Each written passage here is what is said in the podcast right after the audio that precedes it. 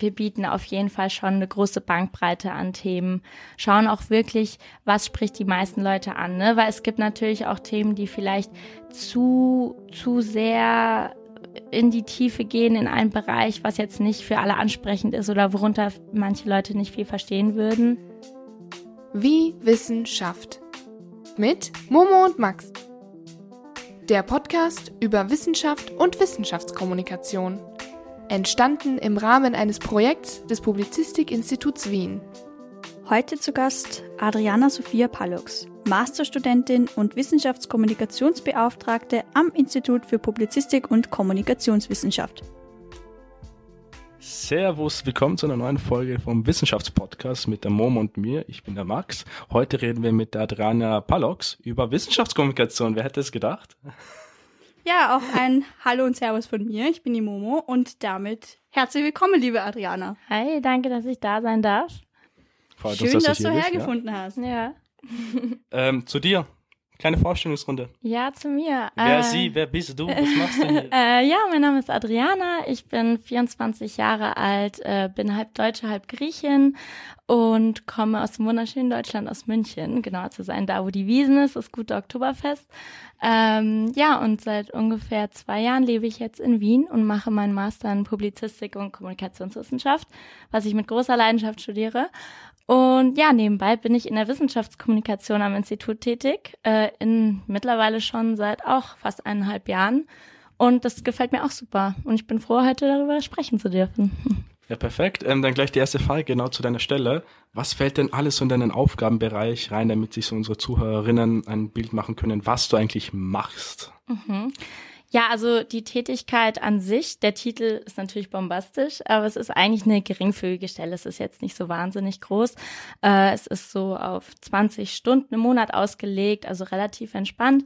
Und meine Haupttätigkeit besteht darin, ähm, Artikel zu schreiben auf Deutsch und Englisch äh, über die neuesten Studien und die neuesten Forschungen, die am unserem Institut produziert werden. Äh, und dabei suchen wir gemeinsam aus mit dem Jörg, mit dem Institutsvorstand und mit dem Mario gemeinsam, suchen wir die neuesten, spannendsten Themen raus und äh, das fasse ich dann in Artikeln zusammen. Diese werden dann auch auf der Homepage gepostet und auf äh, Twitter und Facebook äh, verlinkt. Und genau, und des Weiteren bin ich auch noch ein bisschen auf Twitter unterwegs, mache viele Retreats von unseren Professorinnen, die an der Uni sind, genau, um einfach für mehr Sichtbarkeit zu sorgen. Genau. Also machst du primär Arbeit rund nur für die für das Institut, was vom Institut auch gepostet wird. Ähm, was gibt es denn noch so für andere Abläufe rund um Wissenschaftskommunikation, die um dich herum stattfinden, was du so mitbekommst? Also das ist eigentlich der hauptsächliche Bereich, in dem ich tätig bin. Es ist ja auch so, dass ich im Homeoffice arbeite, deswegen ist da nicht unbedingt ein interpersoneller Kontakt, aber natürlich bin ich per Mail und äh, WhatsApp oder Signal immer mit meinen Coworkers im Kontakt. Und was spannend ist natürlich für mich persönlich, ist, dass ich auch im Austausch mit den Professorinnen bin, halt mit den Studienautorinnen. Ich lese ihre Studien, aber es ist nicht nur so, dass ich einfach einen Text runterschreibe und es landet dann auf der Homepage, sondern ich bin mit ihm im Austausch. Ich frage sie, ob alles stimmig ist, weil wir natürlich auch dafür sorgen möchten, dass ihre Studien so dargestellt werden, wie sie es im Sinne haben sozusagen. Und ähm, das ist spannend, einfach mal so mit ihnen in Austausch zu kommen, nicht nur in dem Verhältnis von Studentin zum Professor oder Professorin, sondern wirklich in einem interpersonellen Austausch rund um ihre Arbeit. So ein bisschen auf Augenhöhe, was natürlich mhm. sehr mhm. cool ist.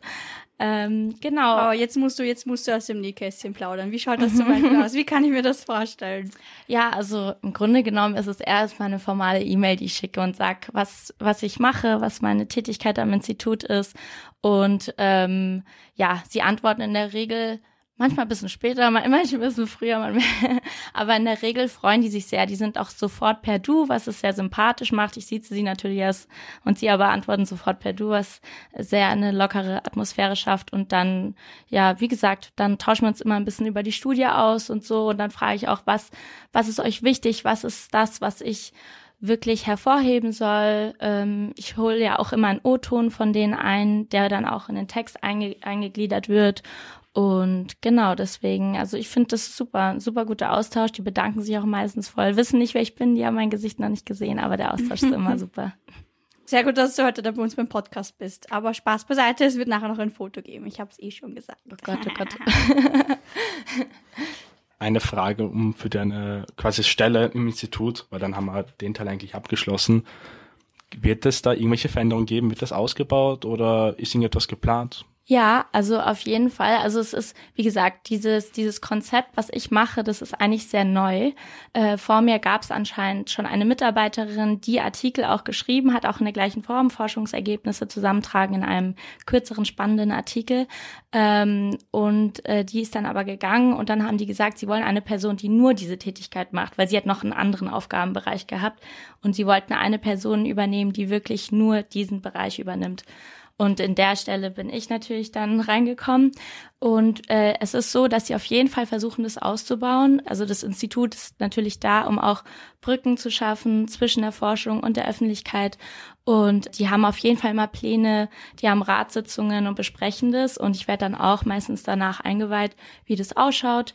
Und ähm, es ist auf jeden Fall so, dass die, die Artikel, die sind ja bisher nur auf der Institutswebsite gewesen. Wir bleiben sozusagen bisschen in unserer Bubble, aber jetzt ist wirklich in Planung, dass es auch auf der Homepage von der Uni Wien unter Presse sozusagen, also in dem Medienportal der Uni Wien gepostet wird. Und das ist toll, weil dann natürlich Leute aus unterschiedlichen Fachrichtungen auch Zugriff auf die Artikel haben wohingegen davor natürlich wahrscheinlich wir eher doch eher in unserer Bubble sind. Ne?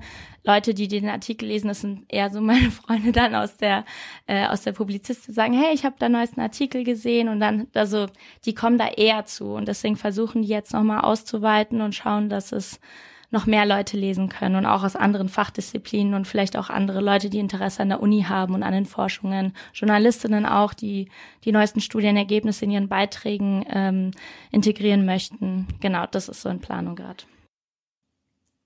Ich finde das sehr interessant, was du gerade angesprochen hast, weil auch schon unsere vorherigen GesprächspartnerInnen angesprochen haben, dass wir uns im Endeffekt in dieser Bubble bewegen, wenn es um Wissenschaftskommunikation geht. Und da muss man auch einfach sagen, nicht jeder Studi geht auf die Uni Wien-Seite, um sich zu informieren, was passiert gerade in meinem Studium. Und da auch gleich die Frage an dich wieder zurück. Was müsste sich ändern, um quasi ein größeres, breiteres Publikum ansprechen zu können, um quasi mehr Leute zu erreichen, jetzt mal abgesehen noch von der Website.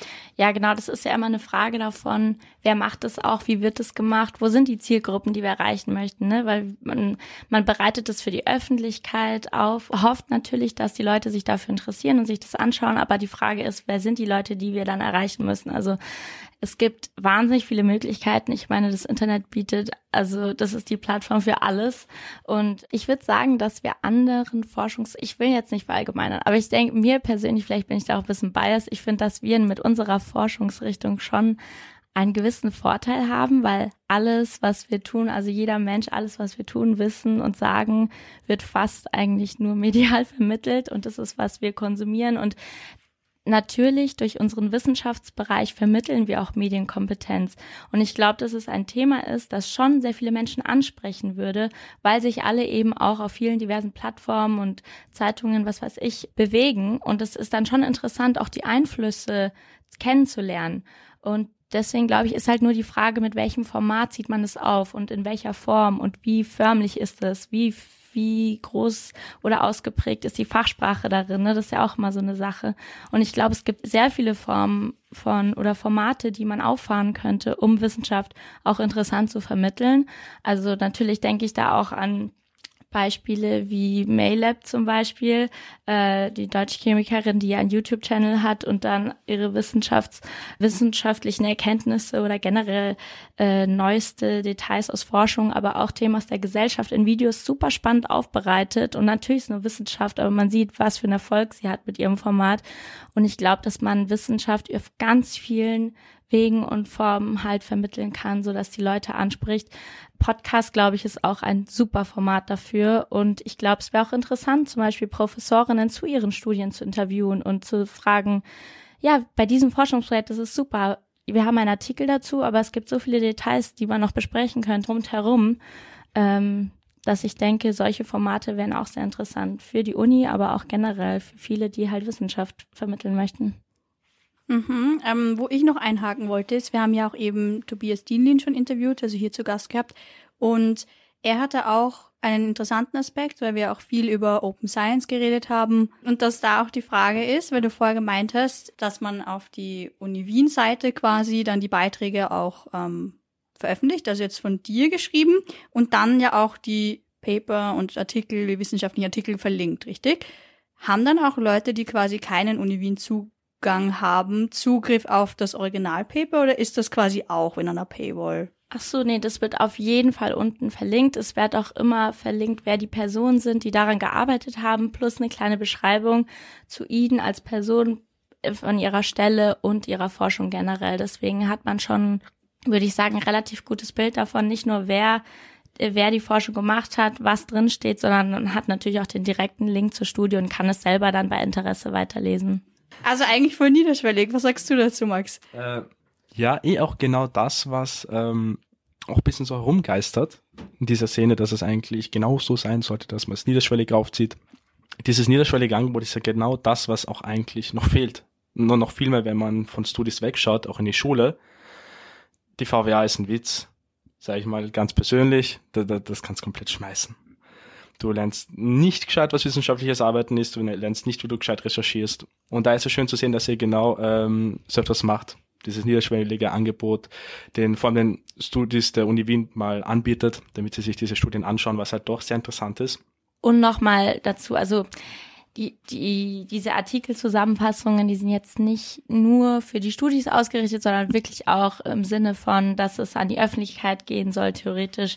Und vielleicht auch in der Hoffnung, dass Journalistinnen es in ihrer Berichterstattung irgendwie noch integrieren, weil natürlich ist es ja auch interessant für generell die breite Öffentlichkeit Medienkompetenz vermittelt zu bekommen und dann hoffen wir eben noch weitere Zielgruppen zu finden, die außerhalb von unserem von unserem Campus existieren, sagen wir so. Mhm, mhm. da will ich jetzt aber eigentlich auch noch ähm, einhaken, weil du jetzt auch gemeint hast, es sind nur von unserem Institut, aber so was ich auch aus der Bachelorzeit einfach mitgenommen habe, unser Institut ist ja auch total vielfältig und sehr intradisziplinär, ähm, was ich auch total geschätzt habe an eben so HistFem, also halt quasi historische Kommunikationsforschung, feministische Kommunikationsforschung, Punkt, Punkt, Punkt. Und ja auch viel, ähm, gerade was wir gesagt haben, Soziologie, äh, Politikwissenschaft, ne, ganz viele Vernetzungen oder eben auch Sportwissenschaften.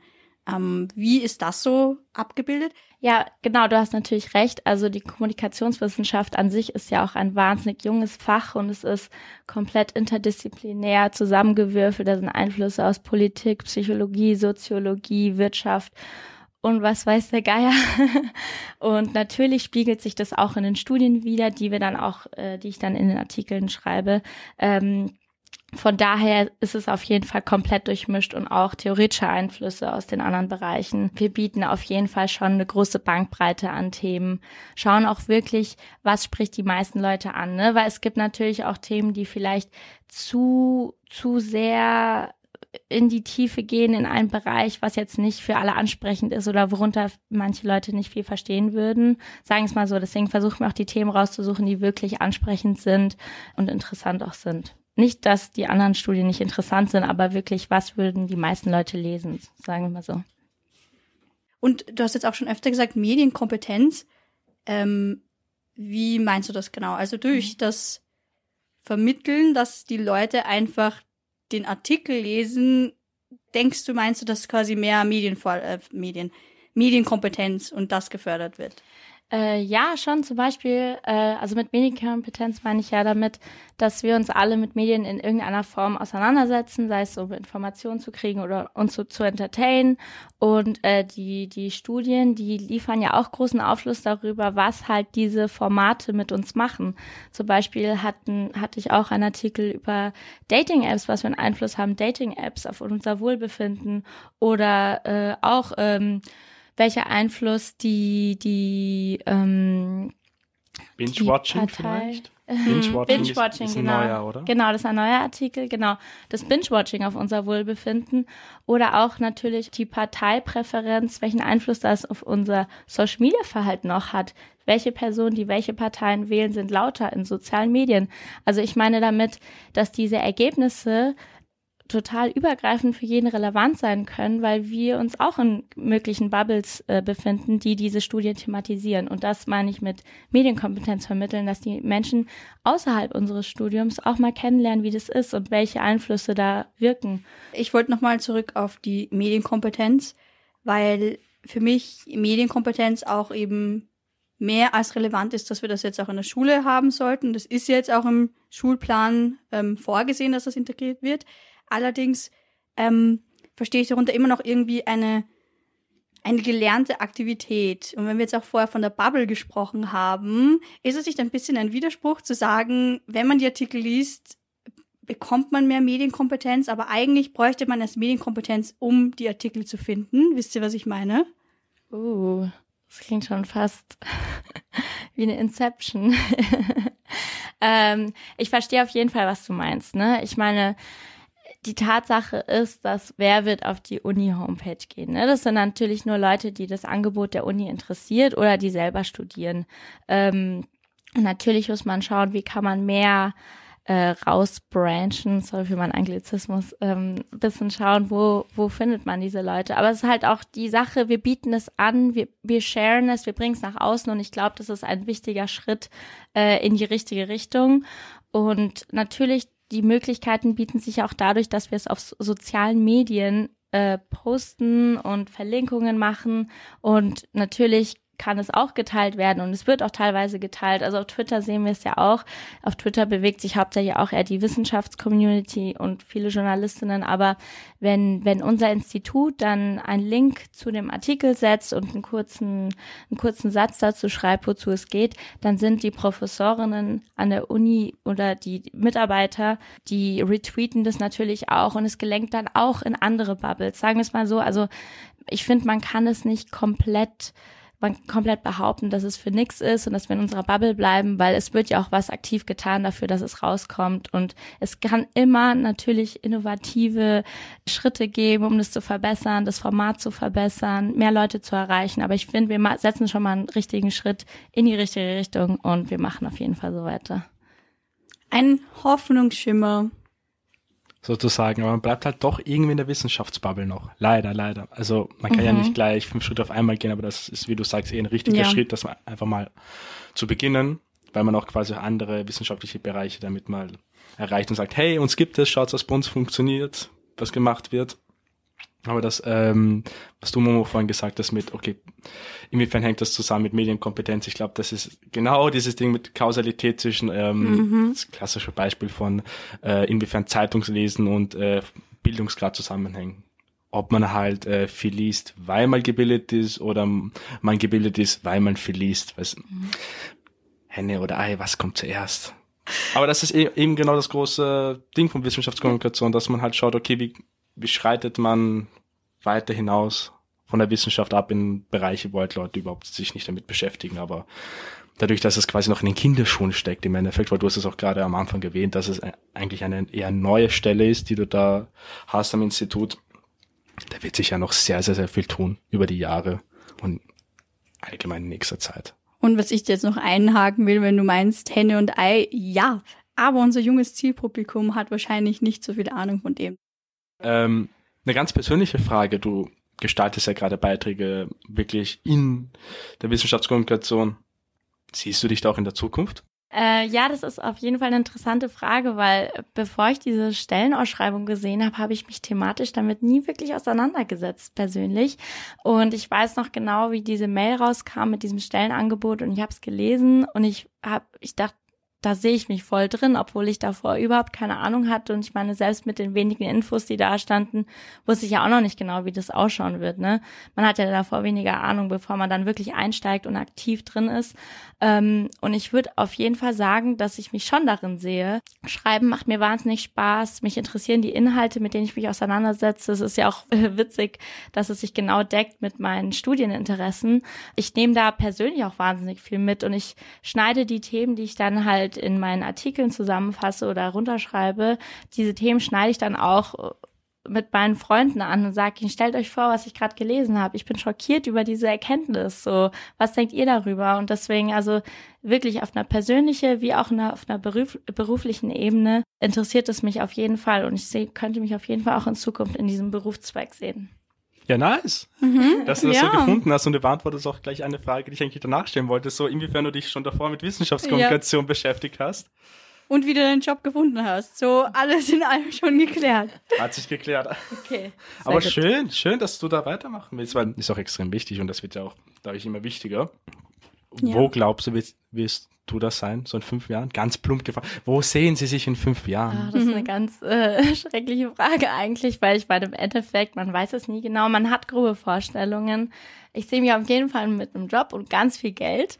Äh, Äh, auf ist das Fall. nicht ein Widerspruch? Wissenschaft ganz viel Geld und sicher. Vielleicht so. hm? mache ich das so einzigartig, dass ich ganz groß rauskomme, wer weiß. Ähm, aber auf jeden Fall in einem Kommunikationsberuf, wo ich solche Themen anschneide, weil ich finde, es ist eine super Initiative von der Uni, dass die ähm, die Forschungen teilen möchten mit der Öffentlichkeit, so per se an sich. Und ich finde es toll, dass ich das mitgestalten kann und dass mein Name daran steht. So, ich bin froh, ein Teil davon zu sein.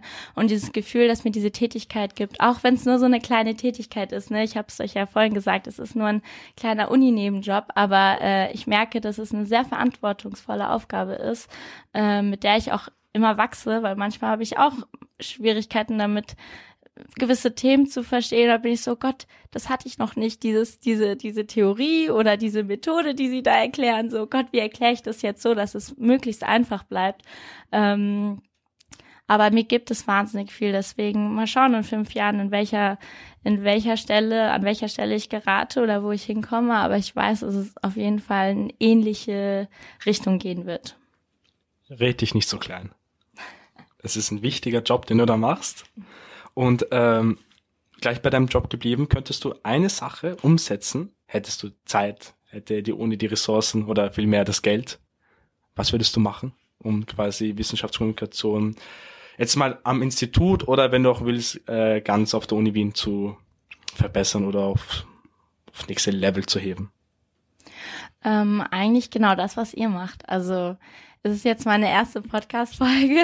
Mhm. Es ist das erste Mal, dass ich einen Podcast spreche, aber ich habe mir ernsthaft auch schon darüber Gedanken gemacht, wie toll das wäre, wenn man neben dem Artikelbeitrag nochmal ein Interview mit den Professorinnen führen könnte.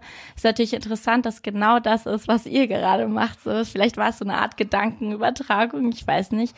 Ich habe es auch nicht angesprochen, weil meine Stelle wirklich so klein bleibt, dass es halt äh, für mich äh, ressourcentechnisch und so weiter, ich weiß nicht, in welcher Form man das umsetzen könnte, aber ich habe tatsächlich mir Gedanken darüber gemacht, schon vor einem halben Jahr oder so, ob man das irgendwie so auffahren könnte. Ähm, Andererseits gibt's ja auch noch die Möglichkeit, noch andere Plattformen damit zu bespielen. Auf LinkedIn zum Beispiel kann man ja auch Studieninteressentinnen noch damit abholen oder äh, mögliche äh, Doktorandinnen oder Professorinnen, die dann eventuell an der Uni Wien oder am Institut für Publizistik tätig sein möchten. Ja, unser Podcast handelt ja auch einfach von Wissenschaftskommunikation. Deine Stelle ist für Wissenschaftskommunikation ausgeschrieben. Wir haben jetzt auch schon viel ähm, darüber gesprochen, was für Artikel du so verfasst, wie das im Institut so ein bisschen abläuft. Ähm, aber hast du da vielleicht auch ein paar so Zahlen für uns? Also im Sinne von, wie viele Klicks habt ihr da ungefähr? Wie viele LeserInnen? Mhm. Ja, ich habe auch kurz vor der Folge nochmal den Mario angefragt, ob er mir das vielleicht weitergeben kann, die Zahlen, weil ich natürlich jetzt selber mit meiner kleinen Stelle habe ich jetzt nicht den Zugriff auf die ganzen Daten und Analytics der Seite. Ähm, was sehr schade ist, man kann es nicht genau nachverfolgen. Also es ist so, dass man nicht die Unique Visits sehen kann auf den Artikeln selber. Äh, so wie es mir beschrieben hat, ist es so, dass man auf sehen kann, wer auf aktuelle Meldungen drückt. Und da erschätzt, erschätzt eine Zahl zwischen 100 und 150 Personen pro Artikel. Es klingt nach einer kleinen Zahl, aber ich meine dafür, dass es natürlich eine Wissenschaftsnische ist, ähm, ist es auch nicht schlecht, sagen wir es mal so. Ähm, die Frage ist, was kann man in Zukunft machen, Mhm. um mehr Leute zu erreichen und mehr Öffentlichkeit zu schaffen. Ähm, aber ja, genau. Wir machen trotzdem weiter, wie gesagt. Und die Artikel sind ja trotzdem sehr interessant. Deswegen macht es auf jeden Fall Sinn. Und ich, und ich finde auch, man muss nicht alles quantifizieren. Ich wollte nur eben so ein bisschen, dass wir so eine Einschätzung haben, wie viele Leute erreicht man überhaupt und wie viel könnte man potenziell noch erreichen. Und ich denke, da ist, wie wir auch von anderen Podcast-Folgen schon herausgefunden haben, sehr viel Potenzial nach oben. Ähm, Jetzt haben wir schon ziemlich spät, während das Brot kommt und wir gehen alle bald schlafen. Ähm, worauf ich hinaus wollte, du musstest ja ziemlich viele Studien lesen in den letzten paar Wochen, Monaten, je nachdem. Wie lange machst du es eigentlich schon? Ja, also ich habe nochmal nachgeschaut. Genau, ich habe im Jänner 2021 angefangen. Also es sind mittlerweile ein Jahr und vier Monate. Ja. Gratuliere. Ähm, nice. und deshalb die Frage, so als kleiner Gag zum Schluss, ist dir irgendeine Studie in Erinnerung geblieben, die du gelegen, gelesen hast und irgendein Aspekt, wo du dir dachtest, Alter, was? Ja, ja, auf jeden Fall. Das ist sogar der letzte Artikel, an dem ich gerade jetzt arbeite. Es ist die Forschung von Verena Brendle und es geht um äh, Migrationskommunikation und das ist ja auch ein wahnsinnig brisantes Thema. Und da hat sie analysiert in einem Forschungsprojekt, wie EU-Regierungen in Form von digitalen Informationskampagnen Migrantinnen vor ihrer Reise informieren über Routen, über Asylmöglichkeiten. Und da hat sie zwei Infokampagnen von Italien und Deutschland genau unter die Lupe genommen und geschaut, was sind denn die Inhalte, die sie vermitteln. Und dabei ist herausgekommen, dass es mehr, dass sie mehr abschreckende Signale senden. Also Italien positioniert sich eigentlich nur als Ankunftsland und nicht Land der großen Jobperspektiven oder Möglichkeiten für die Migrantinnen. Und Deutschland zeigt auf, dass es mehr darum geht, dass man dort dass hauptsächlich High-Skilled Migrantinnen große Chancen haben und die Low-Skilled Workers sehr, sehr viele Schwierigkeiten haben werden. Also das ist ein wahnsinniger Bias in diesen Infokampagnen, was mich sehr schockiert hat, für über, dass es halt an Menschen kommuniziert wird, die halt wirklich in der Not sind und nicht aus Jutz und Tollerei ihre Heimat verlassen. Deswegen, das hat mich schockiert persönlich und ich fand es wahnsinnig interessant, diese Analyse. Und klar, es ist ein Schock und ein hartes Thema, aber ich fand, das ist wirklich ein sehr spannendes Thema, das man auch vermitteln muss, mehr aufklären muss. Und genau, es ist auch ein, ein Türklöpfer an Regierungen zu sagen, hey, ihr seid Demokratien, ihr müsst äh, neutrale Sprache in eurer Regierungskommunikation haben. Und finde ich super, dass die Forschung da auch Aufklärungsarbeit bieten kann. Okay, und Hand aufs Herz, welchen Prof oder welche Professorin hast du am meisten bis jetzt schon also Artikel halt raushauen dürfen? Ähm, es, es ist wahnsinnig variabel. Also es ist wirklich so, also es gibt ja mehrere Forschungsteams und wir achten da wirklich drauf, dass wirklich Themen von an, allen Forschungsteams bedient werden, ähm, damit natürlich das ein Gleichgewicht gibt und dass man nicht sagt, ja, manche Teams werden priorisiert oder so.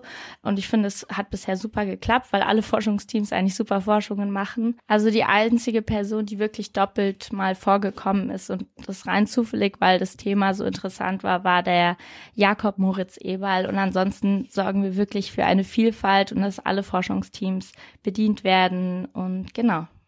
Weil du gesagt hast, und wir haben ja auch hier oft Ja. Schwierigkeiten, irgendwelche Ja. Wörter und Sachen gut ähm, quasi zu erklären, weil wir im Radio sind, Schrägstrich in einem Podcast, wo halt alles ja auch nur über auditiv funktioniert. Was war das schwierigste Wort, was du runterbrechen musstest? Und kannst uns das ganz kurze, wirklich ganz knapp zum Schluss erklären? Gott, da muss ich jetzt wirklich in mich hineingehen und nachdenken. Weil das Ding ist ja auch, dass die, die eigentlich hauptsächlich alle Studien, die ich lese, sind ja Englisch. Und dann muss ich das erstmal für mich übersetzen und auf Deutsch schreiben. Also, und da ist die Fachsprache auf Englisch natürlich auch anders. Deswegen, ich kann mich tatsächlich jetzt nicht in, an ein Wort entsinnen, dass ich jetzt, ah, da müsste ich wirklich meine Unterlagen schauen. Tut mir leid, das kann Mhm. ich leider nicht beantworten. Ja, fix, voll schade, dass dir da jetzt spontan nichts einfällt. Aber ja, wir sind eh auch schon durch. Die Zeit vergeht immer im Flug hier im Studio. Und Ja, dann drücken wir dir voll fest die Daumen, dass du ja einen coolen, festen Job haben wirst in der Zukunft mit viel Geld. Fix. Es war ein schönes Gespräch, genauso wie es war. Es hat uns wirklich gefreut. Das war schön, lustig, sehr nett. Alle positive Ausdrücke, die man da so sagen, sagt. Ich nicke, ich kann nur zustimmen. Sie, sie stimmt zu, ich stimme zu, du stimmst zu. Ich stimme zu. Danke Yes. nochmal, dass ich dabei Danke. sein durfte. Es war eine super, super Folge. Ciao, ciao. Ciao, ciao. Ciao, danke, dass du Tschüss. heute da warst. Dankeschön. Ähm, weiß er mittlerweile dazugehört. Es war eine schöne Zeit. Bernd das Brot kommt, sagt uns gute Nacht. Bis zum nächsten Mal. Baba. Ciao.